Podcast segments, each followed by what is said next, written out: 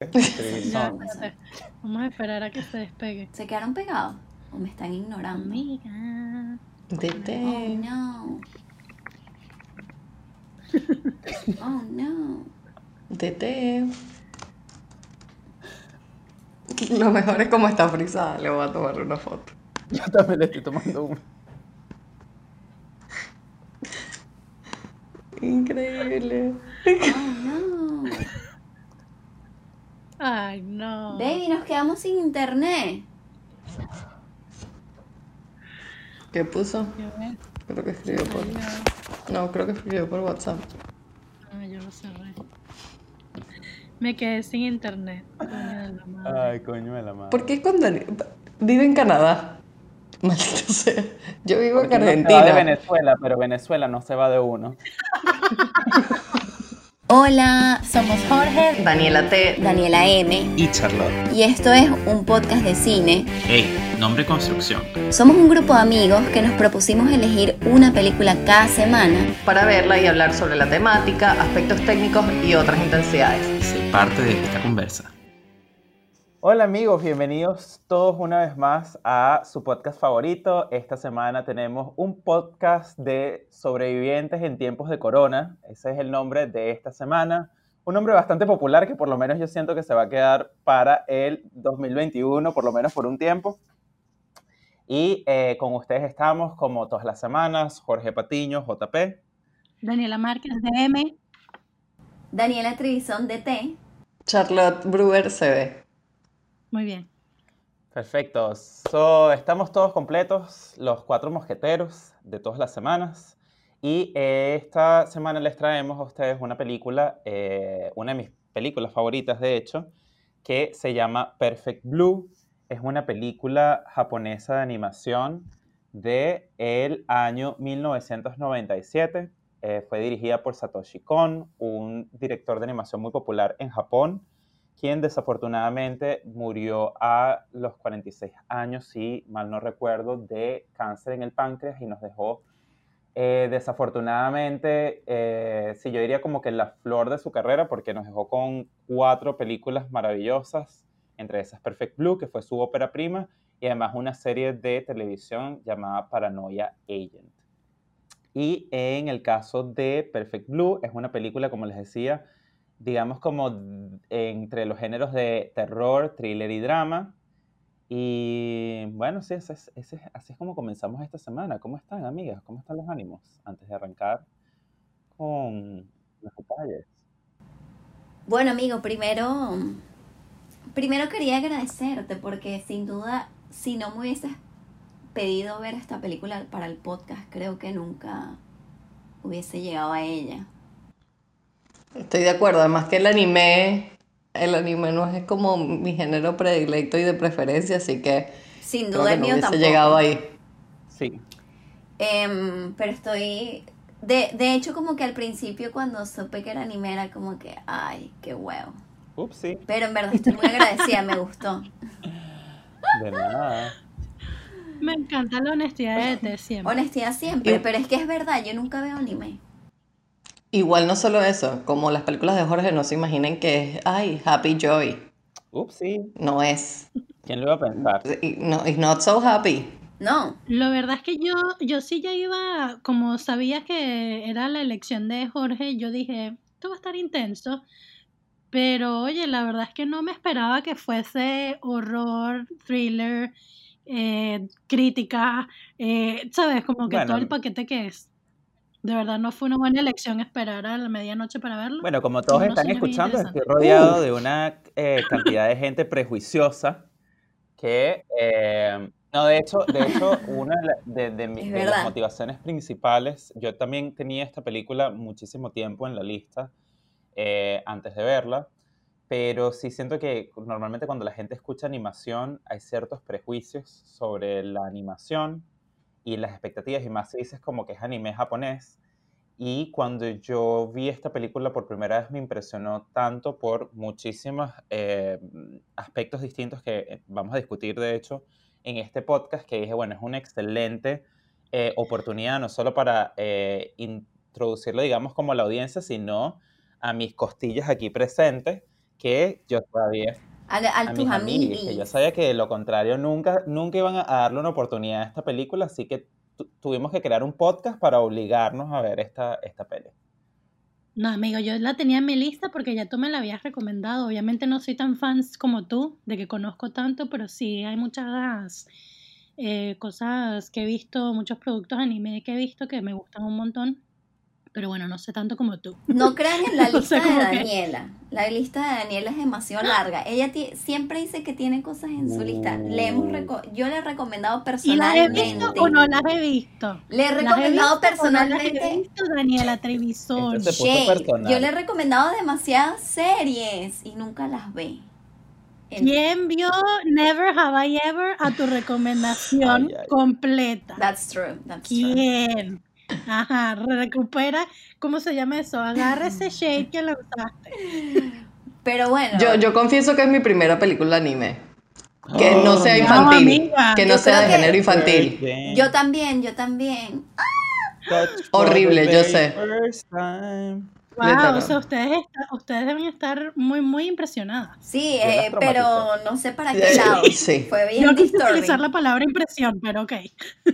A ver, es que la verdad es que yo también quedé muy perturbada porque además, eh, lo hablamos antes, yo siempre asocié, o la- las cosas que he visto de anime siempre fueron como muy infantiles y de niños, y claramente cuando veo esta película, it has nothing to do with that. No children, no, No. no, no, no.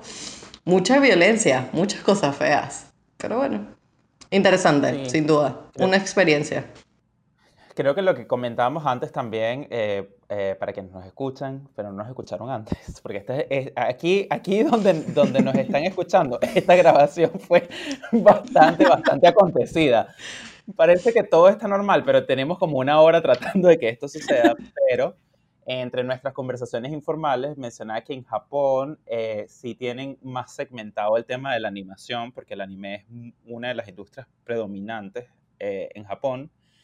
Y sí, tienen, tienen animes para todo, entonces por eso me, me parece interesante cada cierto tiempo buscar qué es lo que se ha hecho o qué están haciendo en este momento. Bueno, amigo, cuéntanos de qué viene tu hermosa película elegida. Una Por sinopsis. supuesto, para, para quienes no han visto eh, Perfect Blue, les hago una breve introducción y la historia va de la siguiente manera. Mima es la cantante de un famoso grupo musical japonés. Debido al fracaso de venta de sus discos, su manager decide apartarla del grupo y darle un papel en una serie de televisión. Mima cae entonces en una profunda depresión que la lleva a replantearse su vida y su carrera, pero su crisis se agrava cuando descubre que su vida está al alcance de cualquiera en Internet y que alguien la está vigilando. Cuando la serie empieza a emitirse por televisión, Mima comprueba que la ficción se produce en su vida real. Sueño y realidad se confunden hasta el punto de cuestionarse su propia identidad, el desarrollo de los acontecimientos y su propia intuición llevarán a la protagonista a un desenlace absolutamente inesperado. No sé si concuerdan. Wow. Chan, chan. Dentro de todas las sinopsis de nuestros episodios, creo que esta ha sido una de las mejores, amigos. Congrats. Además que dice todo y no dice nada. He, Y no dice nada. Me encanta que siempre tienen cosas como misterioso, inesperado, cosas que pasan. Bueno, amigos, sí concuerdo con el tema mm, de que dice del final inesperado, porque yo creo que uno siente que mm, la historia va por un lado y te termina llevando hacia otro lado, y yo eso siempre lo aprecio mucho como espectadora.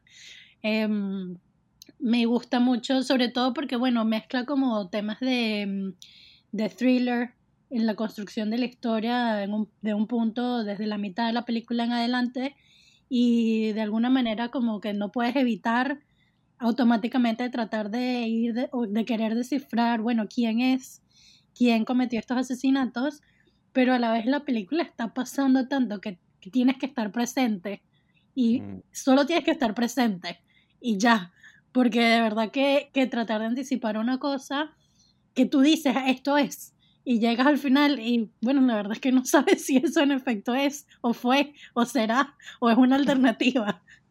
Pero no solo eso, o sea, yo, yo creo que también tienes que estar muy presente porque es una película que es muy corta. Es una película que realmente es una hora y veinte y te explica tantos temas tan complejos como la dualidad, alter egos, este, todo en una hora y veinte. Y la verdad es que creo que de las cosas que yo más rescato de esta película es que realmente no es tan, no es tan complicado entenderla. Y creo que el anime o el formato ayuda muchísimo a eso, a que sea tan rápido y que te ayude a entenderlo y a llevar la historia de una manera un poco más gráfica, porque creo que la parte del anime es que es demasiado gráfico y demasiado realista sin serlo. Y es muy duro porque todos los temas de violencia, todos los temas de personalidades, de emociones, tienen una manera de expresarlos tan reales, sin ser reales, que te permite como entender incluso muchísimo más. Porque creo que una de las cosas que hablamos antes era que esta película le dijeron que fuese un live action, una película live action, y él no le interesaba, le interesaba que fuese simplemente anime. Y la verdad es que para mí yo creo que es de las mejores decisiones o la decisión más acertada porque realmente lo logró, logró muchas cosas que no creo que, no sé cómo se hubiesen hecho si, si hubiese sido live action, por ejemplo. Y es, y es paradójico porque esto surge un poco de un accidente. Eh, para comenzar, la película eh, Sí, la, película de hecho es una adaptación de un libro que se llama también Perfect Blue, eh, una metamorfosis completa, hecha por un autor también japonés llamado Yoshikazu Takeuchi, me perdonan por favor la pronunciación, eh, y como mencionó Charlotte, estaba destinado para ser un live action, sin embargo, en el año en el que se iba a producir hubo un terremoto muy fuerte en Japón y destruyó eh, muchos de los estudios eh, de grabación para películas, por lo cual no tenían el presupuesto suficiente para continuar con la adaptación como la tenían planteada. Y en ese momento, eh, Con era básicamente un... Eh, había hecho unos mangas que son básicamente como la versión de cómics japonés, pero no tenía ningún tipo de fama. Sin embargo, decidieron recomendarlo para el proyecto como quien no quiere la cosa y dijeron, bueno, te vamos a dar la mitad del presupuesto a ver qué puedes hacer con eso y para mí, concuerdo con Charlotte, que en realidad yo creo que el formato en gran parte es lo que hace que la película sea tan brillante como es. Yo tampoco veo este mismo concepto llevado con tanta efectividad si hubiese sido un, live action. Sí, yo estoy de acuerdo. O sea, creo que hay un nivel de control en una entrevista que le hacían al productor sobre esta pregunta, eh, que él dice que él no cree que este efecto, o sea, que el efecto que se tuvo con esta película y el resultado, que él no cree que hubiese quedado tan bien en live action, porque la ventaja de la animación es que te permite controlar cuadro a cuadro exactamente lo que quieres mostrar y, que esto, bueno, por supuesto en esta película está milimétricamente concebido, con un presupuesto súper apretado, em, y que me da risa porque creo que cala mucho también con, uno se puede identificar con, hay una entrevista que le hacen al director sobre la película, después, pues años después, cómo le parece, etcétera. Y él dice que bueno, que fue su primera película y que él por supuesto hay cosas que él ve que pudiesen haber sido mejor o que lo hubiese hecho diferente ahora, que no sé qué. Y, es y me da mucha risa porque es ese tema de la perfección del creador en donde uno como audiencia sin duda dice, no, es que no la toques, no toques esto porque está perfecto como está. Y que hasta el sol de hoy es una película muy vigente, o sea, porque fue hace ya 23 años. Y es como que está catalogada como period piece, pero es como bien avanzada para, para el momento en el que, en el que Sí, a mí me parece impresionante que, que de verdad eh, no se siente que... Es como atemporal. por, por supuesto que... Sí, hay una, por supuesto que hay una cosa que sientes que, bueno, esto claramente estaba pasando en una época donde el Internet estaba comenzando y muchas otras cosas, pero hay muchos temas que tocas como, como dices, Trivi, que son muy presentes. Eh, y una de las cosas que a mí me sigue causando como gran impacto es cómo trata el tema de, de la cultura pop, sobre todo porque en este momento ha crecido muchísimo la industria, sobre todo ahorita mucha gente conoce sobre el, el K-pop, el, el, eh, las bandas de, de, pop que vienen de Corea, el origen de hecho viene de estas bandas en Japón, que comenzó en los años 60, y eh, tuvo como distintos picos y demás, pero uno de los grandes picos precisamente fue durante los 90 y la transición hacia los 2000, porque ahí los grupos, los grupos de pop idol comenzaron un poco a decaer y no se sabía muy bien qué iba a pasar. Y yo creo que eso es lo que hace interesante también este momento que él escoge para contar esta historia de, de, Mima en este caso, que viene de esta cultura en la que normalmente es súper machista, eh, normalmente se, o se, se me olvida el español, se, se, hace, se convierten a las mujeres en objetos, porque además hay una cosa como infantil, tienden a infantilizar, tienen que estas, estas idols tienen que ser como, como niñas y dar una imagen de pureza, no pueden tener novios, tienen una cantidad de restricciones para dar esta imagen siempre de que cualquier fan puede estar con ellas. Pero sexualizadas al mismo tiempo, es muy... Pero al mismo tiempo sexualizadas. Pero no solo eso, es muy loco porque además la edad, o sea, cuando yo veo a Mima en el personaje no la veo tan chiquita, pero se encargan de también de ponerla un poco más chiquita y de eso es esa transformación, porque en, realidad ella es un idol, pero yo no la veo tan pequeña, o sea, ella no es menor de edad. No, de hecho tiene 21 años. Por eso. Es hace la transición. O sea, ya hace la transición tarde. Es que está como en este, está como, ha estado como encasillada en esto del pop idol, que es una cosa muy, muy, muy teen, ¿no? Muy, adolescente. Y ella quiere salir justamente de ahí porque se siente sofocada, asfixiada, pero bueno, a la vez también tiene mucho miedo porque le costó mucho trabajo llegar ahí, eso es lo que tiene, ha trabajado un montón por esa carrera y tiene todo este peso de lo que decía Jorge, el peso social y cultural que tiene ser un pop idol en ese país, en ese contexto eh, y en esa época también, ¿no? Eh, sí, yo creo, amigo, que estaría bueno como decías, hablar un poco sobre este tema, porque es súper interesante eh, que no es tan ajeno. Por ejemplo, nuestra cultura tiene mucho, mucha exposición de Estados Unidos, por ejemplo, y esto es algo que, se ve mucho con los actores, actrices que vienen del club de Disney mm. y tienen como una presencia en pantalla desde muy chamos y cuando ya se quieren eh, mostrar como adultos jóvenes, sobre todo en esa época de los 90 y los 2000 del principio, era muy rudo. Yo me acuerdo la, la obsesión que tenían los medios con la virginidad de Britney, Spears. Y de Cristina. Y Cristina, era como la obsesión de, los dos. Era muy loco. Y, y, es como este mismo efecto, pero del otro lado, ¿no? En otro continente. Y que tiene como otros matices que sin duda uno no ve de Estados Unidos, ¿no?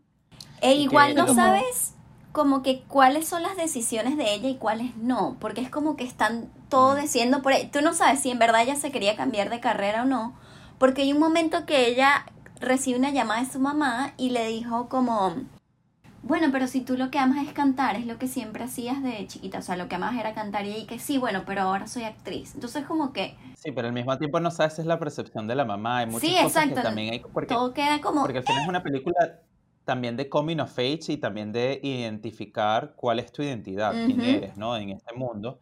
Pero yo quería aportar además eh, a, esto que mencionaba antes de Charlotte, de que si bien Mima de repente no es tan joven, eh, en el sentido de que no es una adolescente, sí creo que unas cosas que son importantes es que por una parte siento que esta industria infantiliza aún más a este tipo de personas, o sea, las, las protege hasta tal punto y las hace tan dependientes que igual hay una cosa en ella que se siente infantil.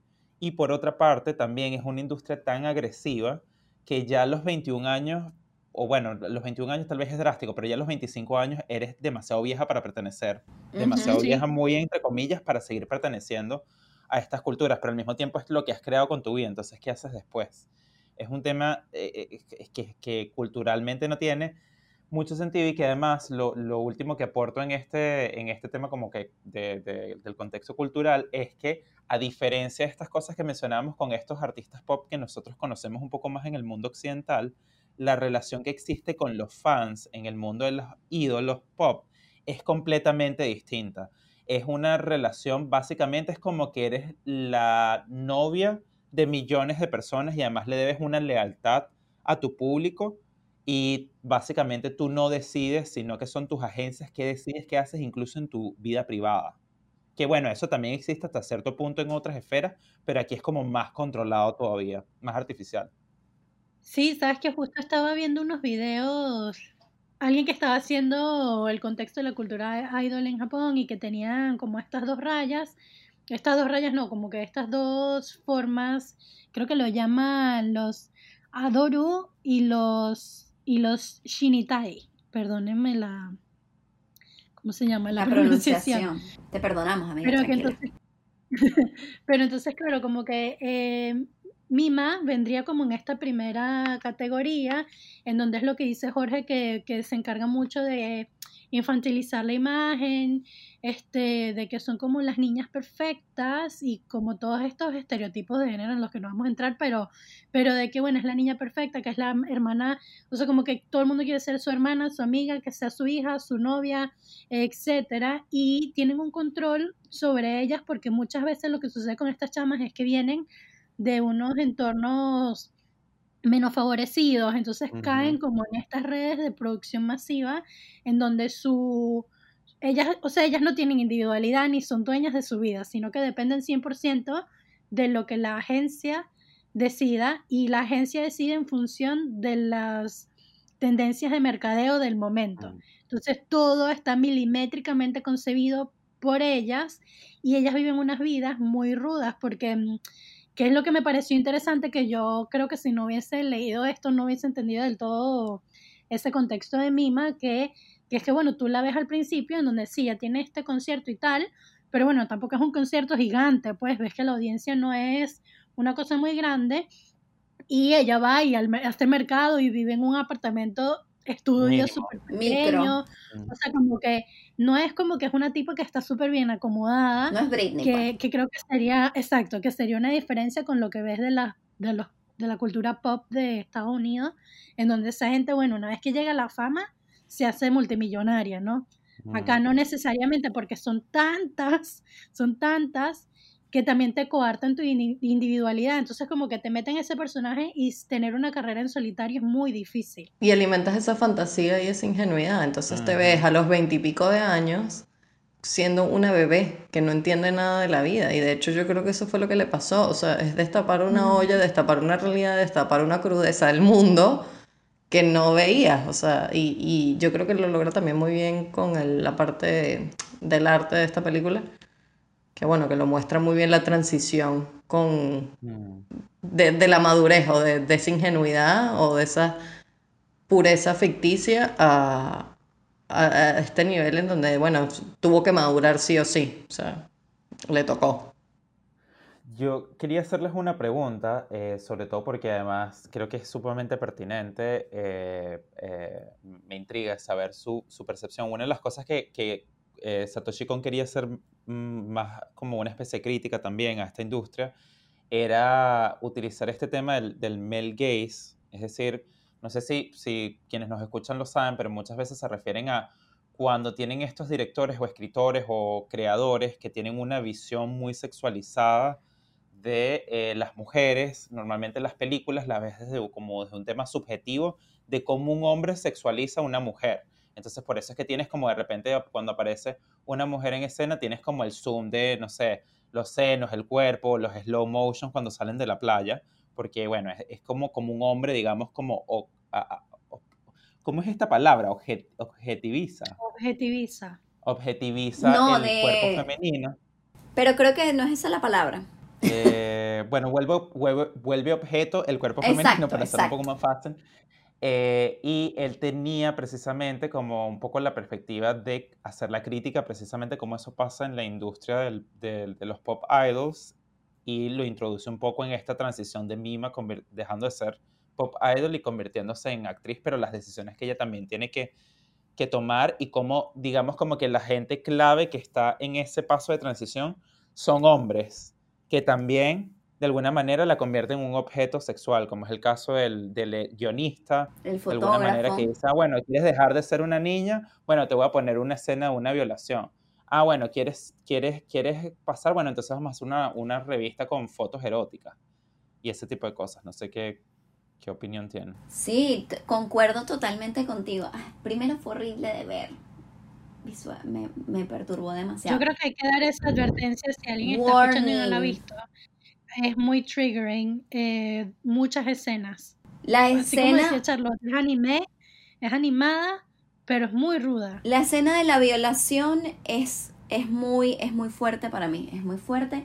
La escena de la sesión de fotos, o sea, que él, como iba escalando, o sea, porque empezaban como que unas fotos, había una distancia entre ellos y ya después al final él estaba encima de ella y que bueno, muévete así, muévete asado. Em, pero de hecho voy a traer un ejemplo de colación que no está related to the film, pero que es, es reciente. No sé si ustedes vieron The Queen's Gambit, que está sonando full ese No lo he show. visto todavía. Sí. No la he visto aún. Bueno, disclaimer, en verdad súper bueno. Seguro nuestros amigos radioescuchos van a con- concordar conmigo. Pero vi un meme, la, la serie es súper buena, pero vi un meme que decía como que cuando, como los, como los male directors se imaginan a las mujeres teniendo como que un mental breakdown. Hay un momento en la serie en, la, en el que ella está colapsando y ella está que sí, en pantaletas, o sea, súper sexy, pero messy, pero teniendo como que un colapso. Y es como que, no, no, no necesariamente. O sea, Es que esa, esa de, de las teorías de cine feminista originarias está The Male Gaze, que, que es de Laura Mulvey. Y bueno, por supuesto hay, han- hay muchas revisiones y revisitas, etcétera, pero sigue muy vigente, que es lo que decía Jorge, que en esencia ella fue la primera en identificar. El male gaze es el acto de presentar o representar a las mujeres y el, y el mundo este, en lo visual, en las artes y en la literatura, desde una perspectiva masculina, heterosexual, este, que presenta y representa a las mujeres como objetos sexuales y eh, de placer para el público, la audiencia masculina heterosexual. y de hecho, esa serie es quote unquote feminista, o sea, porque es como de una niña en los 60, 70, 80, siendo como una crack del, del ajedrez. Pero esa escena en particular, o sea, ella que sí, es demasiado cliché, ella que sí con el maquillaje corrido, en pantaletas, bebiendo, y es como, guay. Igual también hay otras cosas también de que no sé si es representativo del male gaze, pero sí es algo de parte cultural además muy, muy de lo que pasa hoy con el tráfico de niñas y toda esta situación que me recordó muchísimo eso, que fue cuando el fotógrafo se le acerca y le dice, hola, eres muy bonita, quieres, quieres ser modelo, no sé qué, y fue como, ¿sabes cuando tienes ese, ese chill que dices, que cuando naciste que te dicen si llega un tipo y te dice algo así tan bonito y te ofrece algo así tan bonito, es, es porque sin duda quiere em, como que el- la relación no es una relación positiva, sino que probablemente vayas a terminar siendo un objeto sexual y vayas a terminar haciendo cosas que no quieres hacer, que de hecho pasa en, en la película. Aceptado por ella o no, termina ah, cediendo ante más cosas de las que ella quería de cierta manera. Fue, bueno, y ahora quítate esto, y ahora quítate esto, y... Sabes que yo quería, yo quería traer una anécdota que tal vez corte, pero para echarles el cuento. Este, mm, Adelante, por que favor. me acordé de lo que estaba diciendo de T, que sí es que sí, en unrelated note, pero digamos temático. Eh, esa escena justamente, la de las fotografías, me llevó a mí un flashback de cuando yo tenía 16 años. O sea, estamos hablando Way back when. Muchos de ustedes que nos escuchan no habían nacido. Este, No eran pero- radioescuchas. Pero en mi radio escucha. O in fact, eran radioescuchas. Es verdad, en fact Sí, era no, es- radio escucha en ese Exacto, momento. exacto. Si en 16 años usted era un radio escucha, entonces sí. Si no, bueno. Pero bueno, el punto es que yo me acuerdo que tenía 16 años, estaba mm, y yo quería empezar a trabajar en cosas de modelaje y mi mamá este, me llevaba como cositas pequeñas como para probar si de verdad me gustaba eso antes de como meterme en una agencia o algo, ¿no? Entonces ella iba conmigo a todo. Y fuimos a una sesión con un fotógrafo que nos habían recomendado. Este, y entonces yo me llevé varios cambios, entre esos un traje de baño. Y este, como que en la sesión, él, o sea, cuando yo entré a la sesión, él dijo a mi mamá que esperara afuera. Ay, Dios. Y ella como que lo dudó un segundo, pero bueno, se quedó como en la puerta, pero ok. Y entonces, claro, también viendo el tiempo, pues si se tarda mucho, ella patea esa puerta y se acabó. Entonces, este, nada, yo me acuerdo de estar en la sesión siguiendo instrucciones. O sea, porque, un- ¿sabes? Tú sigues instrucciones, pon la barbilla acá, ponte así, no sé qué. O sea, como que tú vas siguiendo indicaciones de posición, postura, más abajo, no sé qué. Pero yo recuerdo que cuando vi la foto, ese, o sea, creo que fue uno de los primeros momentos de medio identificar una sexualización de mi cuerpo este sin, sin que hubiese estado como dentro de mis intenciones. Consciente. Y- Without consent. ¿Sabes? Porque era una foto que era muy sugerente por la pose, por el traje de baño, que además él estaba en traje de baño y me dice, quédate con las botas, y eran unas botas blancas, un traje de baño blanco, maquillada, que obviamente no me veo de 16, y es una cosa que, que yo digo, que, o sea, como que yo vi esa escena y fue como revivir eso otra vez de, de cuando tú realmente no sabes cómo te estás viendo, porque tú no estás afuera, tú estás en ti. Y si Qué tú no tienes una pantalla mostrándote lo que, lo que está en la, en la cámara, tú no tienes ni puta idea. Sino que la foto cuando ya está lista es que tú dices, ah, wow, ok. Y eres ¿Sabes? una bebé. Literal. Lo bebé. Y como se alimenta esa fantasía y se alimenta ese male gaze, entonces estás eh, rodeado de puros depredadores, porque al final todos los que los rodean a ella son como unos depredadores sexuales. O sea, el fan parece un depredador sexual, el fotógrafo un depredador sexual, el productor, el agente, o sea, al final tú terminas siempre considerando como que todos quieren sacarle provecho a esta niña de una manera o de otra, sin importar quién es, sin importar, y de hecho lo hacen muy evidente, porque ella le preguntan, Y lo peor, pero y lo peor es que ni siquiera es a ella. No es como que ellos tienen intereses exacto. sexuales Sí, en ella, sino no. es explotarla En explotar. sexualmente para hacer plata. Y Es lo que más sí. Que fuerte. nadie, nadie la toma en cuenta, que es lo más fuerte. O sea, es como que ella simplemente es un prop más que está ahí y bueno, como que a veces como quien de alguna manera sirve como catalizador es Rumi, por razones Sí. que bueno, ya discutiremos en breves minutos, pero además de Rumi todo el mundo es como que ni siquiera la están considerando, simplemente ella tiene que hacer A, C, como Literal. dijo Daniela, sigues instrucciones.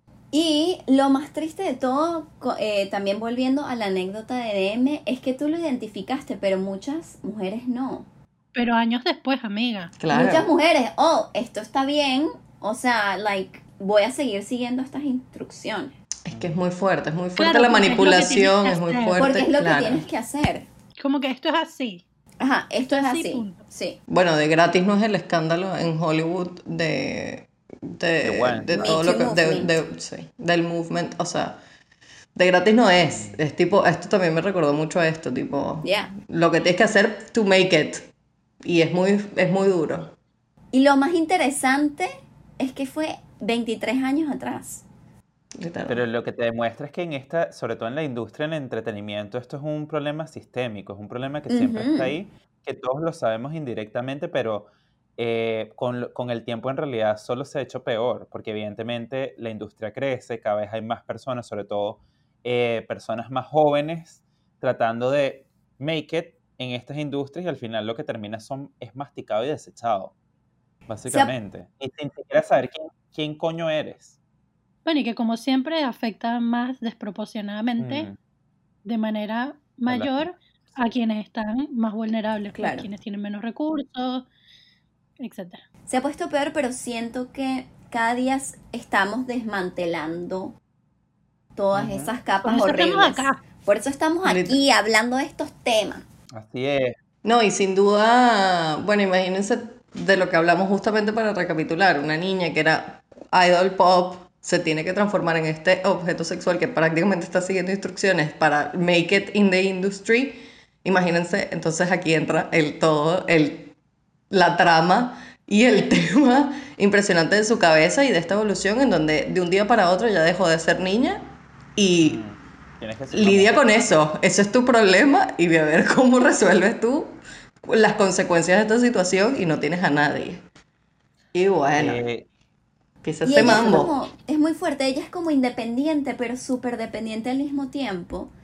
Y mm, yo durante la película, no, sin duda, pero como que tú la ves medio actuando como adulta y de repente el... Es que es una adulta, ese es el tema. Es una adulta que le, la encapsularon Bueno, en una... tampoco es una adulta, 21 años no es un adulto. No es un adulto, pero Bueno. bueno, sexualizada como una tienes a los adulta. 21, pregúntame. Ay, no, yo pobre de mí. Ni, ni entremos en esa, no abramos esa puerta porque, wow. uy. Amiga, termina lo que estabas diciendo. Pero lo que voy es que, como que bueno, no, no es adulta sin duda, pero muchas veces ves como esos matices de que es demasiado niña. O sea, como que cuando salen de la escena de la violación, el, el que es como su seguridad, slash chofer y vaina, y que, bueno, lo hiciste también hoy en tu escena de la violación que te voy a llevar a, a cenar algo rico. Y ella que sí, sí. Y es como, Ya, es. Mira, Jorge, antes de que se muevan, solo un último que me acordé, esto es muy random, pero muy local. ¿Se acuerdan del Club de los Tigritos? Claro que Obvio. sí, Claro que yes. De Yalimar y Wanda. Obvio. Claro. De esas pobres niñas cuando salieron del Club de los Tigritos y todos los escándalos que hubo también de nuevo, como que la obsesión alrededor de su virginidad, sobre su sexualidad, sobre su orientación sexual y el escándalo de, creo que hubo Yalimar, porno Yalimar.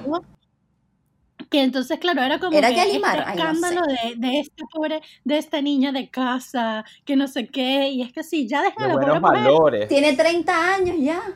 Pero que Sí, además en Venezuela, eh, yo estando aquí fuera de Venezuela me doy cuenta de lo, de lo, de lo, ah, de lo vetustos y viejos que son esos valores a veces que tenemos, bueno, valores, eh, pero esas como más bien como diría yo como prejuicios que hay un poco como sobre el tema de, de el accionar y de la independencia, sobre todo hacia las mujeres, es desproporcionado. Pero bueno, ese es tema para otro, para otro podcast. Amigo, lo siento que te interrumpí. Pero lo que, lo que sí quería em, era también moverme un poco hacia los aspectos un poco más técnicos, porque creo que mm, de ver- verdad merece la pena también que toquemos esto, este, este tema técnico. Sobre todo, no sé si eh, a mí me impresionó principalmente el tema de la edición, eh, el storytelling, cómo se contó la historia y el tema del color que lo mencionaron antes. Y de hecho, si pudieran ver a nuestra queridísima Daniela Trevisan, tiene ¡Ah! ahorita un- como un chal. ¿Qué es? No es un No suéter. un suéter. Hacemos la transición. La Es un suéter con unos esfaralados. Amiga, Ah, ok. después te tomas un selfie. Ok, y lo montamos en nuestro Instagram. Por, eh, por ironía, la película se llama Perfect Blue y todo es rojo. Excepto Menos al final. Claro. Menos al final que llega Mima. Ajá, ¿qué, qué creen con respecto al tema de- del color? ¿Por qué creen que el, el rojo está tan presente y por qué creen que en realidad el azul lo vemos al final? Igual no lo vemos al final. A mí me sorprende porque, por ejemplo, en- ella, ella, ella tiene mucho azul y yo creo que es como una... Te voy a decir mi teoría, no es cero, cero fundada en absolutamente nada, es en mí. Esta teoría está fundada en mí. Como todas las teorías. conspiranoia. El, el COVID es una, es una conspiración. Te- dinos Es un, es un- Literalmente. Esta es una teoría fundada por Charlotte. O bueno, capaz alguien lo dijo, pero no lo leí en ningún lugar, así que si alguien lo dijo también, bueno, lo siento. No estarás sola, amiga. Yo amo Claro. tus teorías, amiga, dinos. Pero no, bueno, mi teoría es que ella tiene, ella tiene, su vestuario es muy azul. Ella siempre tiene cosas azules, es la verdad. Y yo creo que mi teoría es que ella siempre se está tratando de aferrar a ese color, a esa esperanza, a esa como ingenuidad. De alguna manera cada vez tiene menos piezas, porque además hay un rojo que siempre las está acechando y que cada vez se ve más prominente. Entonces, siempre la ves, por ejemplo, ella al principio está con su chaqueta como muy vestida de azul y después la empiezas a ver con solo con algunos aspectos, tipo una bandanita azul, uno no sé qué, y además, y es muy loco porque cuando ella está en el show business, sí está vestida de rojo. O sea, entonces es como, está, también hace como la dualidad de lo que es ella, en cierto aspecto, lo que quiere ser, con lo que está en la parte del show business. Entonces me parece como, esa es mi, mi teoría de los colores. Oye, vale, qué interesante. Hay un, hay un video muy famoso que mencionaron que de hecho hace una también como, como una disección bastante Video detallada ensayo. al tema del color. Y Sí. eh, hablan del color rojo principalmente, que eh, a medida que progresa, evidentemente la película se va como, eh, no sé si contaminando es la palabra, pero sin duda el color rojo se vuelve más predominante y más saturado a medida que avanza la película y que tiene que ver un poco con el estado mental en el que se encuentra esa es mi teoría eh, también. Mima, pero además principalmente porque no sé si, si, si lo recuerdan, pero hay un personaje que es la epítome del color rojo, que es precisamente como dijo Charlotte, es alguien que está eh, cazando o está circulando y se está apropiando un poco de, de hasta cierto punto de la, de la identidad de la salud mental de Mima, que es, que es Rumi. Rumi todo el tiempo tiene em, rojo. Sí. Y, y sin duda la, la otra parte de la teoría que también es interesante, es muy interesante todas las cosas que son warning, o sea, el libro de la escena sexual, eh, todas estas cosas son rojas. Y es como toda esta señalización de las puertas donde ella pasa, que son rojas. Este, El radio donde está la cosa cuando van a matar al... al, eh, de, el, el piso del radio, así, de- del ascensor, donde lo ve y se muere. Está la carta que también es rojo con rosadito. Está, o sea, sin duda como que, además no, es Basic 101 de teoría del color, de- del rojo como, como color para utilizar de alerta, sin duda. Alerta, las- violencia. Viol- Entonces todas esas cosas están muy bien señalizadas ahí. De hecho, hablan una de la parte de la teoría del color también. Eh, perdón, de la simbología de la película, hablan de la cortina que tiene unos pescaditos, la cortina es roja. Y hablan justamente de la muerte de, de su eh, infancia o de, de su, ino- de su inocencia y, y como que la ves reflejada ahí. Yo creo que tiene muchos, muchos, muchos elementos así que están buenísimos y que los vas identificando. Para mí el tema del color siento que tiene mm, como un aspecto estéti- estético y simbólico que, que ayuda mm, de alguna manera a darte algunos datos sutiles, como los que estaban mencionando, que decía Jorge que sí, bueno, por ejemplo, ves a Rumi, que siempre está de rojo, este, y eh, también creo que tiene que ver como lo que decía Charlie de, de bueno, lo que, lo que por teoría de color ya se le asigna al rojo, creo que tiene mucho de la angustia, y yo creo, o sea, para mí representa sobre todo eh, la psicosis exacerbada, o sea, siento que cuando, eh, cu- sobre todo cuando ella está en contraste, eh, es como, es esa psicosis afuera y ella como tratando de, de entender o de ubicarse cuando está como perdida, pero luego eh, hay otros momentos en donde están más brillantes, los colores están más brillantes y es como ella metida en el papel. Entonces siento que tiene como, le da muchas capas a lo que estamos viendo y nos da como datos de su estado mental y del proceso de, de disociación también. O sea, porque en la medida en la que ella se empieza a disociar más, el rojo empieza a estar mucho más presente de maneras más obvias. Mientras ¿Qué que antes es como sutil. ¿Qué opinan? ¿Qué opinan? Hay una teoría toda loca al respecto, que igual al final podemos entrar como en el tema de teorías eh, conspirativas y si el COVID es una conspiración de todas las farmacéuticas para dominar el mundo. Que en este podcast se cree en la ciencia, pero ok. pero, pero, Y en la conspiración, Ojo. porque ¿por qué no? Pfizer. hay, hay toda una, una conspiración de que en verdad a quien vemos al final no es a Mima, sino a Rumi. ¿Y saben por qué? Porque Mima entra en un carro rojo. Y eso me parece súper interesante. Mm. Y al final, el último detalle que tienes, y creo que tiene que ver un poco con la ambigüedad que Satoshi Kon le gusta manejar durante todo el, el film, tienes este tema de que, bueno, sí, pero, really. Esa parte, Ay. esa parte yo no la entendí para nada. Pero para mí, pero que, pero que entendí, o sea, como que cómo la interpretas. ¿Quién? De té. El final. Es que yo no la entendí porque O sea, yo tengo una forma, yo tengo una forma de cómo lo veo. lo que yo no entendí es porque hay dos seres humanos como de en la realidad. O sea, porque hay otras cosas como interactuando con estas dos personas y de repente, o sea, ella le trae las flores y vaina, se ve el reflejo de Mima y Rumi, pero no sabía quién era esta tercera persona que estaba visitando. Y de repente ella se monta en el carro, mm, ve al, al, al retrovisor y como que ve a la cámara y dice como que, It's Britney, bitch. ¿Quién eres? No sé quién eres. O sea, Mira, ella volvió mí- como que I never left. O sea, para mí, como yo lo interpreto, es en función de los reflejos. Entonces, la historia tiene mucha presencia del reflejo eh, de ella. Y de hecho, como que vemos su disociación a partir de la multiplicidad de imágenes, sea en pantallas o sea en espejos o reflejos, lo que sea. Em, hacia el desenlace de la historia, que me parece magistral, como está montado, diseñado, todo. Hay gente que Eh, lo odia y no lo entiende. lo odia, lo odia, Lo, lo odia. amo, lo amé, lo amé Dem, porque además estaba así como on the edge, Y ¿sabes? es como de el mi- de éxtasis de la confusión. O sea, es como que ves para un lado y es alguien, ves para el otro y es otro. ¡Ah! Es que claro, para mí el tema es que lo que, o sea, porque lo que yo siento de la película es que también nosotros como audiencia y como estamos viendo esto desde la perspectiva de Mima, eh, hay como parte de la disociación que nos, com- nos compete a nosotros, o sea, como que nosotros también compramos esa ficción y esas realidades alternativas que están sucediendo, porque lo estamos viviendo desde ella.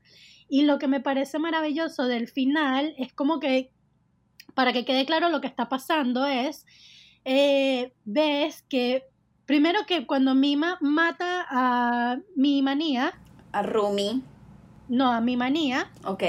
Que le, cuando, la, va- cuando están a punto de violarla y ella le da como en la cabeza y se muere, Que es el stalker. ese es como, claro, ese es como el momento en donde ella dice, se acabó, o sea, como que se acabó esta mierda, ya, o sea, como que toma como ese control y entonces se consigue con Rumi y se van al cuarto de Mima, que no es su casa, sino la de la página web, que es la casa de Rumi, ¿no? Y entonces cuando estamos en casa de Rumi, ella está viendo como que su imagen proyectada, porque tanto Rumi como Mima ven esta, esta personalidad de la pop idol afuera. Entonces Mima lo viene viendo como en su reflejo todo el tiempo, Mm. mientras que para Rumi ella se va so- ella se va apoderando como de esa identidad y hasta que ella cree que ella es la verdadera Mima. Pero en el espejo vemos la realidad. O vemos que es Rumi vestida de Mima. Por eso es que todo ese montaje me parece rechísimo porque cuando, o sea, como que ella siente que va como un pony flotando, este, y brincando así como un unicornio, pero en el reflejo ves que es una Está tipa grande, bola. Corriendo, sudando, asusta, ¿no? Y entonces, como en función de eso, que es que para mí el final, em, cuando tú ves a Rumi con las flores, que camina hacia el reflejo y ella se ve como, como la pop idol, esta otra va y se monta en el carro y ve a través del reflejo y rompe la cuarta pared y nos dice, hola, it's Britney Bitch, soy Es yo, Pretty bitch, I'm fine. Pero it's además, me. pero además una de las cosas que me gusta que eh, tienen este, este juego también un poco con la serie de televisión que se llama Double Vine, que esta es la serie en la que Ajá, está sí. participando Mima, y una de las frases que dicen, hay un momento, no sé si lo recuerdan, cuando ella no está muy segura de si mató al fotógrafo, no lo mató, qué pasa, qué es la vida, qué es la realidad, y Ujú. entonces ella habla como si fuera de ella misma Mima, de que ella, está- y entonces la, la mujer dice que está sufriendo de, de, eh, un desorden de personalidad y luego cortan y pasa otra vez lo mismo, pero entonces el personaje, lo que quiero oír es que hay una frase fantástica que dice la- un- una de las actrices que ella dice, ¿qué pasa si un- una ilusión necesita a alguien para poseer? Y yo creo que ahí está también un poco la semilla de lo que está pasando con esta persona que no es, no es Mima, sino Ima, la ídolo pop, que evidentemente es un poco así como un tema esotérico, que cuando dejas esa identidad que ya ha sido creada, que ya existe en la mente de millones de seguidores y que existe en el Internet, no simplemente puedes abandonarla, sino que de alguna manera hay una especie de transferencia, porque ahora Mima la transfiere para Rumi, que no quiere dejar ir esta imagen y por eso está tratando de proteger esta imagen de pop idol de Mima hasta el punto en el que ella cree que ella es la verdadera Mima. Pero esa transición es fantástica también porque al final eh, Rumi en realidad estaba dentro de una pantalla por mucho tiempo, que era en este blog. Y ella necesitó un mediador por mucho tiempo porque ella no se sentía en la capacidad de apoderarse de, eso, de, ese- de esa personalidad por completo. Entonces usa a este mi manía, que mi, mi menia, no sé, bueno, perdón, cómo se pronuncie, usa a este personaje para cometer un montón de crímenes, o sea, y un montón de cosas y hacer un montón de, de, de, cosas que no tienen que ver ni con uno ni con otro, sino que es un tercero que además tú dices, ¿es real o no es real? Porque además te confunde. Es un montón, es un montón que yo, yo me pregunté mil Ajá. veces, ¿existe? ¿No existe? O sea, no... Para mí no existe. Para mí, mi manía es una proyección de Mima. No, mi mani No, es real. yo también digo que es real. Y les, y les voy a decir por Les qué. tengo otra lectura. Ok, Les, te- dime. les voy a decir por qué creo que es real. Primero porque en realidad en el, en el libro original eh, tiene, tiene como que la cosa va un poco distinta y en verdad se enfoca más en Mimania, que es este otro fan loco, ¿no? Em, más que en el tema de Rumi. Creo que eso es más una interpretación que hace Satoshi Kon, que me parece mucho más interesante porque además Rumi viene Él se tomó muchas licencias creativas. Pero que además Rumi viene de ser una pop idol, lo cual le da como otra capa también sumamente interesante a este personaje que viene de este mundo y todavía sigue como agarrado un poco a este y está proyectando, es un poco como esta madre posesiva que está proyectando en Mima esta vida que ella dejó. Y por eso es que yo digo que Black Swan es un rip-off de esto, pero bueno, eso es para otro, otro momento. Pero para mí Mimania es, es real, solo que está siendo utilizado por Rumi todo este tiempo. Él es como un poco... Claro, un Para mí fue así todo el tiempo, excepto en el final. claro. Es que para mí también fue así todo el tiempo, excepto en el final. Porque, ex- excepto en el final, no. O sea, cuando lo matan. El problema es Por ejemplo, yo sí me cuestiono quiénes hicieron los crímenes, porque yo sí creo que hay un... No todos fueron Rumi, por ejemplo. Yo, yo creo que hay como hay un... Eso, a mí esa parte... Para mí, mi mania es como la mano, es como, o sea, para mí, Rumi es como the mastermind, es que está manipulando mi mania para que se convierta como en la, en la mano que...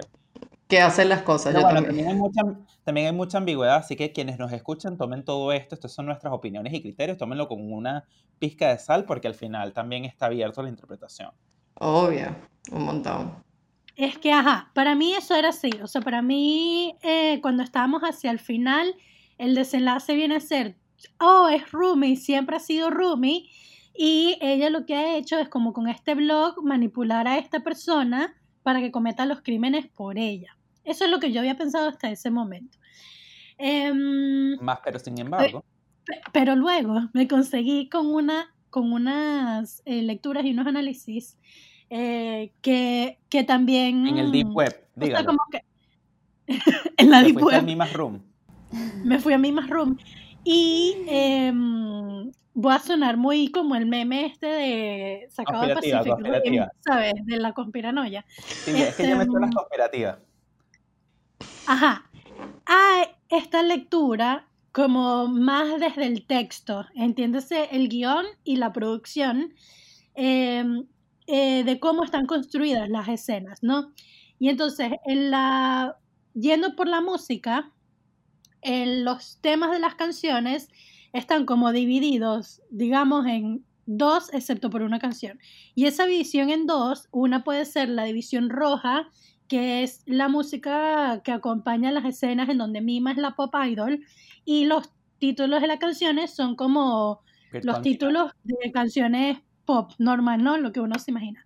Luego están los otros que son como, digamos, los azules, que son el tema de fulano, ¿sabes? El tema de Rumi, el tema de Mima y el tema de, ¿cómo es que se llama el otro gente? Em, Cacao, Tadokoro, Tadokoro. Tadokoro. Estos otros temas tienen los nombres, o sea, el nombre de los temas son de los personajes y suenan en distintos momentos de la historia que de alguna manera si te guías por eso y por la fotografía de lo que vas viendo en cada escena, de cuando está opaco y como lavado es la realidad y cuando está eh, sobreexpuesto y brillante es como la psicosis o la ficción, eh, de alguna manera hay como una narrativa paralela en donde, como está co Tac- Takodoro. Tado, no, Tadokoro, Tadokoro. Tadokoro y Rumi este, van como manipulando, digamos, de alguna manera esto en función de, de, mm, de Mima. Y en esta teoría, como que ellos dos son los que cometen los asesinatos, particularmente Tadokoro, el de la pizza, porque ese es el tema que está sonando en ese momento, es el tema de suyo. Y al final él termina también muerto con su, ¿cómo se llama esto? El destornillador que le clavan en el ojo. El picayelo. Porque Rumi lo, lo mata, lo termina matando porque, bueno, él, digamos, fue como que también el primero que, que la puso a ser actriz y como que la sacó de su vaina pop idol. Y entonces ahí es donde les quería preguntar, esa escena cuando están los dos muertos uno al lado del otro, ves que mi manía no tiene una vaina así en la cabeza, sino la vaina del ojo. Entonces, quien lo mató, digamos, o quien lo mata, entonces es Rumi, porque, porque está, porque Mima lo que tiene es un martillo. Exacto, eso es que eso yo no lo Aquí, entendí. aquí le- aquí les va, aquí les va mi teoría, no lo ahora. Aquí estamos de teoría conspirativa en teoría conspirativa. Es el Yo- corona real. yo- Esa situación, no, esa, es que esa escena cuando se le pega el martillo y se levanta así y le aplaude a la producción, yo dije, nada, me volví loca, no entendí un carajo. Claro, es que es es- el final de su psicosis, se acabó, esto es. Fue, fue que wow. Yo creo que todo el tiempo los asesinatos en realidad son cometidos entre Rumi y Mimania, solo que lo que pasa es que normalmente eh, Mimania era un poco como la parte más física y Rumi es quien le quita los ojos a toda esta gente, como este tema como de no vas a ver a Mima o a la, o a la Mima, a la Mima pop de esta manera. Entonces como este tema de su signo. Y al final, cuando Mima eh, golpea a, al- a Mimania, yo sí creo que es ella quien le pega, pero claro, hay un momento de transición entre que ella le dice, bueno, vete al vestuario y yo me encargo, y ahí es cuando Rumi no solo mató a Tokoro, sino que acomodó a Tokoro y al otro junto y le sacó los ojos. Y ella es la que Mm. puso además la ropa del pixero en donde mima para que cu- cuestionara su propia realidad. Sin duda, yo también lo creo. Claro. Que de hecho hay como otro momento, ¿sabes? Cuando ella se despierta dos veces y es como similar y son las mismas noticias, pero en la segunda ya le dice, nos Ujú. vimos ayer. Y Rumi le está haciendo como gaslighting todo el tiempo, como Le está haciendo gaslighting todo el tiempo y una de las cosas que dice la internet es que, ¿sabes que atrás las noticias, o sea, el televisor donde está display, ves que es un, un- un televisor con VHS? Y entonces como que lo que dicen es que Rumi le deja la misma Mm. grabación para que loca. ella se termine de confundir. Eh, yo creo que sí quisiera, hemos hablado como que ya creo que todo, eh, como en un, eh, de, de alguna manera, entonces yo creo que pudiéramos concentrarnos ahora, no sé qué les parece, en hablar un poco como el legado de esta película, sobre todo en el momento en el que estamos viviendo, por una parte, eh, los, digamos como que los directores a los que he inspirado y eh, en el otro lado de la moneda quisiera hablar también un poco de cómo le- leen esta película, sobre todo en este momento en el que estamos, en el 2020, en el que las redes sociales y el Internet cobraron una dimensión completamente desproporcionada, porque recordemos que esto fue hecho a finales de los 90, este hombre es un visionario, fue un visionario. Visionario. Él vio las proporciones de lo que la industria del pop se iba a convertir y además el Y premonitorio. el Y del social media. la llegada del internet. No, es muy fuerte, de verdad es muy fuerte. Eh, Es muy pero, fuerte. ¿qué, qué queremos hablar primero? ¿El legado? Em, Si quieres podemos, podemos tocar, que lo has mencionado varias veces, amigo, em, la inspiración de Black Swan y el rumor que existe de que, em, de que Aronofsky compró los derechos de Perfect Blue para la escena tanto de Wrecking for a Dream, ajá. Que literal es un copy-paste, Black Eso sí Swan. es Literal. copy-paste. plano by plano, y luego de Black Swan mm, como inspiración principal en donde es bastante literal. Es el mismo Bueno, plot. Aquí vamos con mis siguientes teorías conspirativas. Como les dije, eh, cada vez más eh, eh, cineastas y gente del mundo de, sobre todo el cine, han, han salido del closet. Un poco para decir que Satoshi Kon eh, hace una influencia eh, fundamental en sus carreras, eh, principalmente con Perfect Blue y con Paprika, que son como sus películas que son más recurrentes, aunque yo recomiendo realmente toda su filmografía, que es bastante corta porque, como les dije, lamentablemente murió a los, a los Súper 46 años. joven. He left Sí, lamentablemente. eh, la cantidad de trabajo y el estrés. Pero lo que quería decir es que en el caso de Arof- Aronofsky es una inspiración bastante cercana, por una parte, porque como bien lo mencionaba Daniela, compró los derechos para el estudio porque en algún momento iba a ser supuestamente el remake o la, o la adaptación en live action de, de Perfect Blue en Hollywood. Sin embargo, eso nunca sucedió y una de las cosas que sí pasó es que él copió cuadro por cuadro eh, la escena en la que Mima está en la bañera gritando bajo el agua y literalmente eso pasa con eh, en Requiem for a Requiem Dream, for a Dream.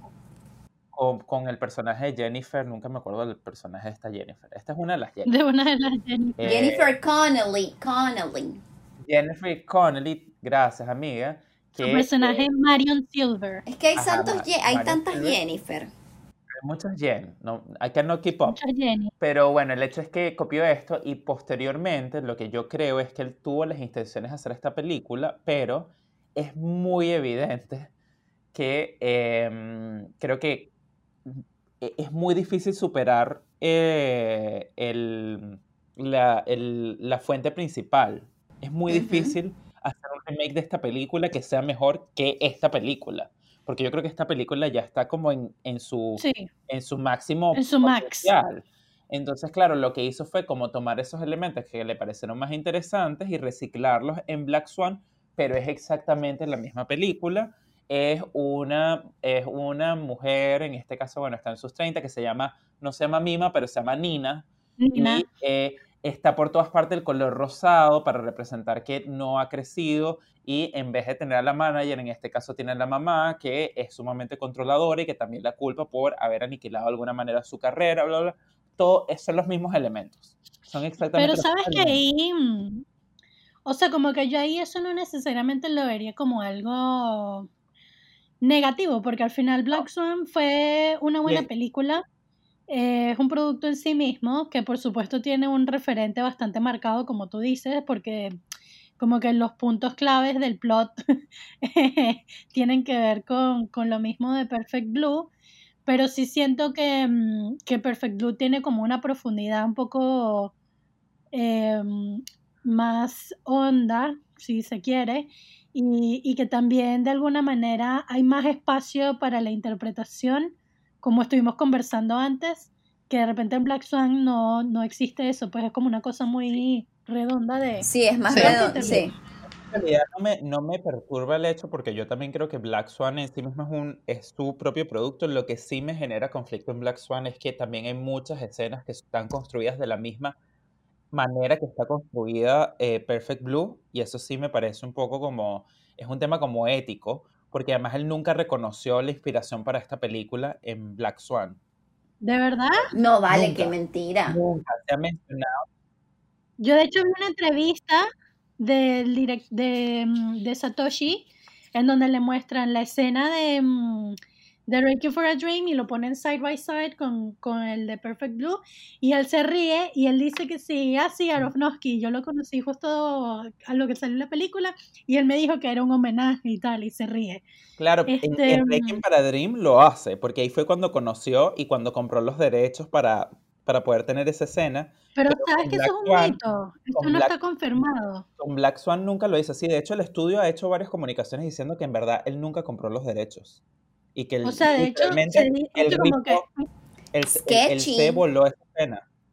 Se O sea, como que, porque el de, el de Requiem for a Dream sí es burda de Es boleta. muy Por evidente. eso yo creo que esta cosa Un es un plano poco, plano. un poco más shady porque él nunca ha mencionado eh, Perfect Blue siendo una de sus referencias cuando muchas cosas son literalmente a nivel de construcción igual.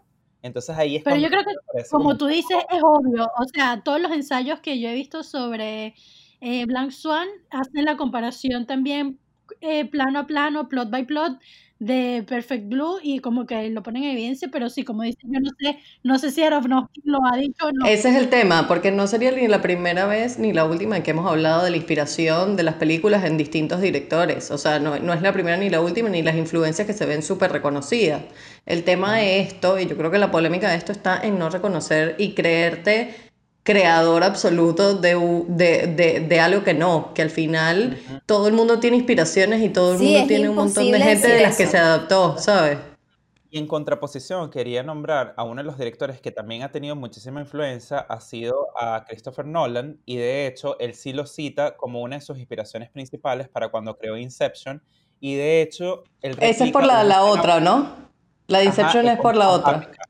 Con Paprika hay una Vi el tráiler y cuando- dije, es Inception, te lo juro. con el Sí, espejo, con el espejo, que literalmente es también tomada de Páprica, pero se entiende que es como una suerte de tributo y homenaje, pero por lo menos él tuvo la ética de decir, este es uno de mis trabajos de inspiración, sobre todo porque Claro. estás tomando literalmente una parte de eso para replicarlo en tu trabajo de una forma muy parecida. Entonces, bueno, ahí es como que, bueno, para que vean las contraposiciones que existen un poco. Mira, amigo, googleé lo que estabas diciendo y es como todo un debate en Reddit. Oh, tiene tiene De- años de de- controversia. O sea, literal dice Perfect Blue and Black Swan, ¿por qué Aronofsky denie- eh, ¿cómo dice? Denies? Niega. Eh, nie- niega. Ajá, porque Aronofsky, porque Aaron, Aaron, no puedo decir el nombre. Porque Aronofsky. Aaron- coño la madre, porque Aronofsky nie- niega la influencia. Y hay como todo un debate y estoy viendo aquí que, mm, que hay como unos reviews en donde dicen que, que él estuvo attached al, al live action remake de Perfect Blue por Mm. muchos años, pero luego lo adaptó a Black Swan. Este, pero hay como todo, hasta en, hasta en Wikipedia dice que él niega que, Pero qué que- perrito. o sea, o sea, Es como que es él acepta, la simili- acepta las similitudes, pero niega que, que está inspirado. Se Es como, amigo, si compraste yo los derechos, vean Black Se Swan pasó. otra vez. Se yo pasó. que vean Black Swan otra vez después de ver esta película y vean escenas que están construidas literalmente de la misma manera. No es ético. Para mí no es ético. cero ético. De paso, Pero- es obvio que la viste. No, no es ético apropiarte de, Pero bueno, de todo. eh, eh, por favor, eh, queremos escuchar también sus comentarios al respecto. Por favor, investiguen más, tráiganos comentarios, cuáles son sus opiniones, si ustedes descubren alguna información extra con respecto a esto, por favor, sí, nada de scratch público a Rosnovsky. No vamos a incentivar en este, en este podcast el scratch ni nada por el estilo, pero si tienen alguna información extra que nos pueda ayudar a develar este secreto, bienvenido sea. Em, y si quería, para cerrar, antes de que pasemos a nuestros chocolaticos, preguntarles eh, brevemente cuál es su impresión o por qué, o si pudieran recomendar esta película en el momento en el que estamos ahora. Sobre todo con el tema del internet y las redes sociales, si tuvieran que contarle a alguien por qué es relevante esta película en el momento en el que estamos, ¿qué dirían? Podemos pasar uno a uno. Charlotte. Uy, ok. Eh, yo creo que lo importante de esta película, que es un poco lo que estábamos hablando, que era visionario y de, que previó muchas cosas de lo que iba a ser el Internet, y como él habla de esta dualidad y de esta eh, de confundirse uno mismo con su propia imagen, me parece súper interesante porque hoy en día en las redes sociales tendemos muchísimo a entender como una persona que existe dentro de- del Internet y otra persona que existe en el mundo real. Y al final te das cuenta que eres la misma persona teniendo conflictos constantemente y estando en, en dos realidades que al final es la misma persona, pero no, no conviven en el mismo espacio. Y eso es muy loco, porque entonces eres la misma persona, pero eres una persona en digital y eres otra persona en el mundo físico o en el mundo real y con lograr que, que- que convivan juntas es, es un proceso en donde tu cabeza no está tan preparada. O sea, yo creo que no siempre es así. Y, y me parece muy interesante que él lo, al inicio del internet, él dijo, esto va a pasar, y eso es muy loco.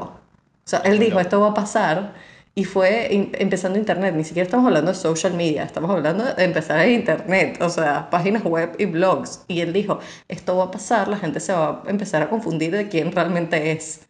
Y eso a mí me parece como muy, muy interesante de la película. Esa es como mi...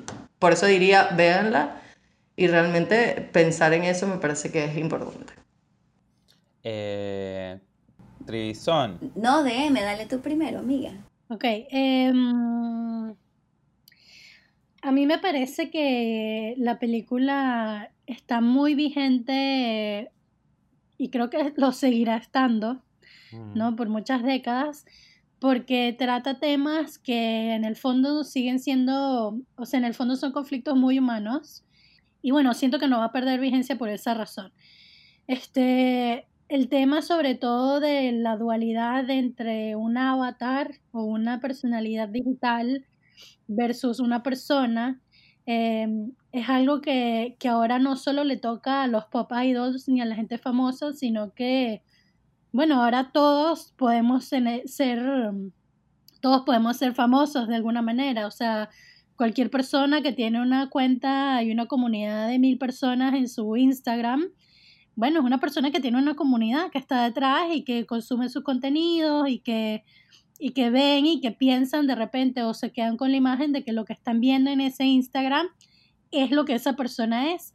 Y se olvidan a veces de que hay otros matices, pues, de que esa persona también tiene sus inseguridades, que tiene su familia, que duerme, que hace mercado, que come. Este, mm, Además, Que la pasa mal. de- Y sin de- ser de famoso. sí, que, que la pasa mal. En tiempos de cancel culture también, de, de cancelar Sí. a gente.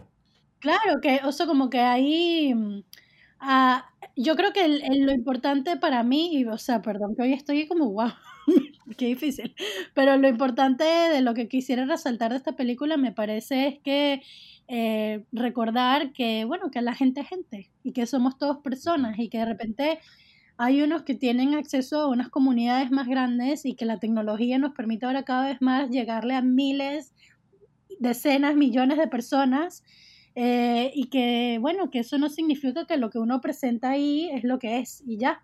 Uno no es unidimensional.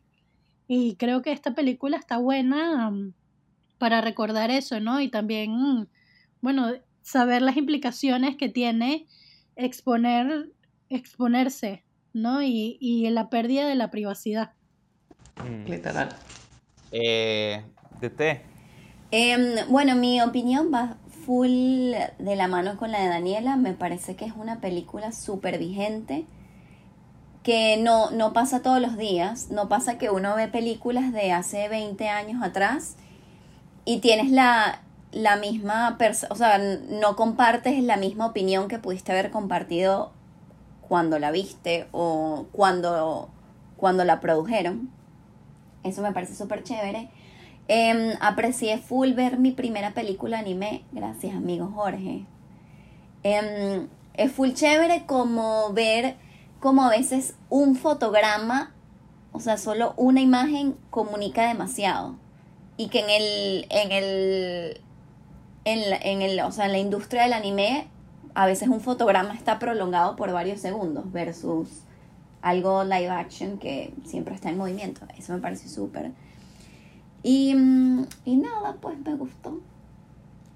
Ay, qué bien, qué emoción. Yo, yo solo voy a sacar una, una pregunta al aire, en realidad, solo porque me da curiosidad, y es el inicio de la película con los Power Rangers. Que tipo, Creo que, creo que para mí, es, sobre todo porque, bueno, si es un rip-off de los Power Rangers, que era una cosa muy grande en los 90, es un tema que te dice de inmediato que esta película eh, es ambigua. Porque crees que esto, se va a tratar de una cosa y de repente te das cuenta que esto es solo un acto y es un escenario y esto es solo un teatro. Y es como que, bueno, agárrense. Este es solo el abrebocas de lo que esta película va a ser. Y en verdad es full Inception. Bueno, y también te da los tres colores, Y ¿no? los Que tres colores rojo- también, que se repiten rojo una y otra vez. es ella, y están el azul y el verde que son las otras dos del, del grupito, que son las luces que están cuando matan al fotógrafo. Ujú. igual es, es bien interesante abrir la película y ver a los Power Rangers, te diré. Sí.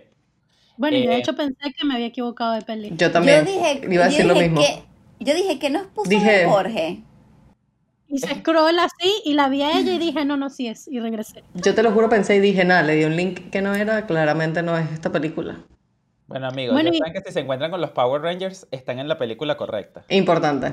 Bueno, yo por mi parte no puedo cansar de eh, compartir con la gente el gospel de eh, Perfect Blue, así que es muy difícil para mí como seleccionar una cosa. A mí me parece que, por una parte, si están interesados en cine, sea desde la crítica o desde la realización de cine, yo creo que esta película es como esencial para comprender muchísimas áreas de la, de la construcción de cine.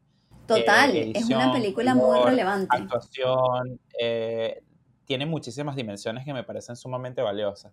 Y a nivel temático, yo siento que, como decía, o sea, primero que siento que esto no, que, que no, no, no se va, a- no va a perder vigencia por los momentos, y yo creo que más bien mientras más pasa el tiempo, más vigencia y más fuerza agarra esta película, porque cada vez nos hemos hecho más dependientes del tema del Internet y las redes sociales como una forma de conectar con otra gente, pero que al mismo tiempo se hace cada vez más difusa, como estaban comentando, esa línea que separa eh, la persona o la imagen que yo construyo para que la gente consuma desde afuera y quien yo soy realmente. Porque en verdad es una línea muy difusa y muy ambigua. Y a veces Y uno tiene no solo conectar, sino desconectar. Sí, completamente. Y bueno, para cerrar, yo creo que este es el momento más ansiado y esperado, que es el momento de dar chocolaticos, chocolaticos, chocolaticos infinitos. Así que, eh, ¿quién quiere comenzar? ¿O cuántos chocolaticos le damos a Perfect Blue? ¿Quién comienza? Yo a nuestro amigo Satoshi, rest in peace, em, le doy, Ay, sí, vale. es la verdad, rest in power. Em, pero bueno, a nuestro amigo Satoshi le voy a dar, y porque me sacó de mi zona de confort en muchos niveles, eh, le voy a dar 8.5 chocolatitos. Oh, wow. Sí, fui súper generosa, pero en verdad está súper merecido. Em, me gustó mucho la película, me sacó de mi zona de confort, em, me mantuvo al borde de mi sofá, porque fue donde la vi. Em, y estuvo bien interesante. Em, Bueno. eh, ahora le pregunto a mi amiga Charlo, amiga, ¿cuántos chocolatitos le das? Em, yo le voy a dar 9.5 chocolatitos. Y voy a decir Wow. algo que además es género mi, es cero mi, mi género predilecto. Este, la verdad me traumatizó un montón la película, en especial muchas escenas que me dejaron como muy... "Ugh". Pero creo que es una película que, que hay que ver. Y la verdad es que como dice DT, me sacó de mi zona de confort, me, me impresionó em, todo lo que se puede lograr y, y siento que es como un género, que hay temáticas que se pueden tocar en distintos formatos y eso me parece interesante, que no necesariamente por tener un formato, entonces tienes que tocar ciertos temas y fue como para mí muy, muy interesante. Y creo que como, como creadores o apreciadores del cine es una película que es un must. Sí. Sin duda. Eh, Entonces, bueno, amiga DM, DM, ¿cuántos chocolatitos le das tú? No sé si soy doña regalona, pero yo le quiero dar 10 chocolaticos a esta película. Opa. Como dice DT, siento que es una película que es un must si estamos haciendo cine, o queremos, o nos gusta, eh, como industria, como estudio. Em, y la recomiendo ampliamente, sin duda. Es bien fuerte. Eh, pero siento que tiene muchas capas, siento que hay mucho que se puede sacar. Y bueno, como hemos venido hablando ya en otros momentos, las películas que, que me mantienen interesada hasta el final, que de repente no me dan una respuesta fácil o que, o que hay como espacio para, el- para la interpretación y para pensar y que además trata temas sociales que son globales, etcétera. O sea, siento que, que tiene todas las cosas que a mí me gustan del cine. Eh, maravi- maravilloso. Yo no podría concordar más. Eh, para mí, la verdad es que, o sea, por Seguro Jorge le va a dar uno. Sí. Menos 5000. Eh, Claro. no, por algo la, la- la recomendé y para mí esta película es impresionante por muchas razones. Creo que una de las cosas que no me deja de sorprender más es que esta es su ópera prima. Y Sí, fue la adaptación de, de un libro en unas circunstancias además en las que todo le era como un poco desfavorable. eh, y me parece que es, es- para mí es brillante.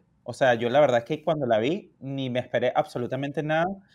Y fue, sí, yo le doy 10 chocolaticos. No tengo más nada que decir.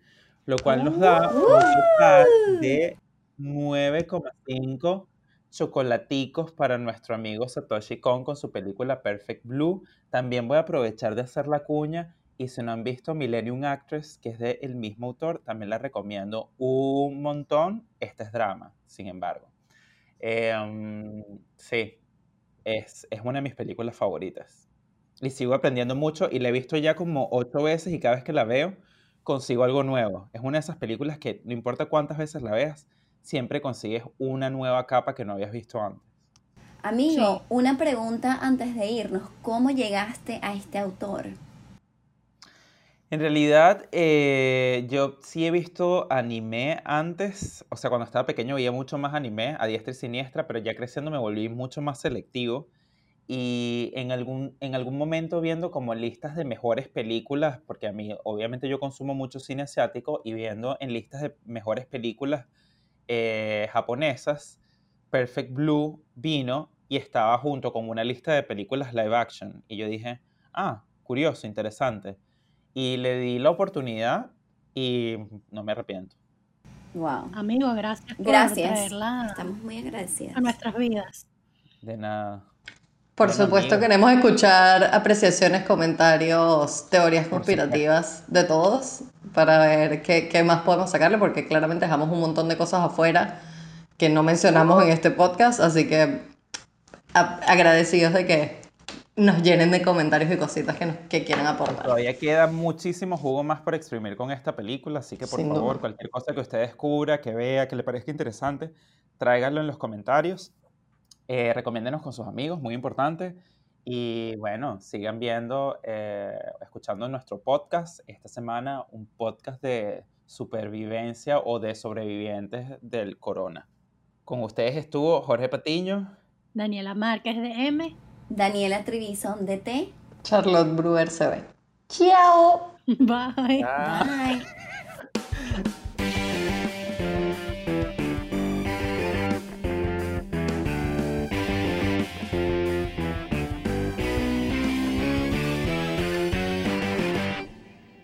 Ya volví, amigos.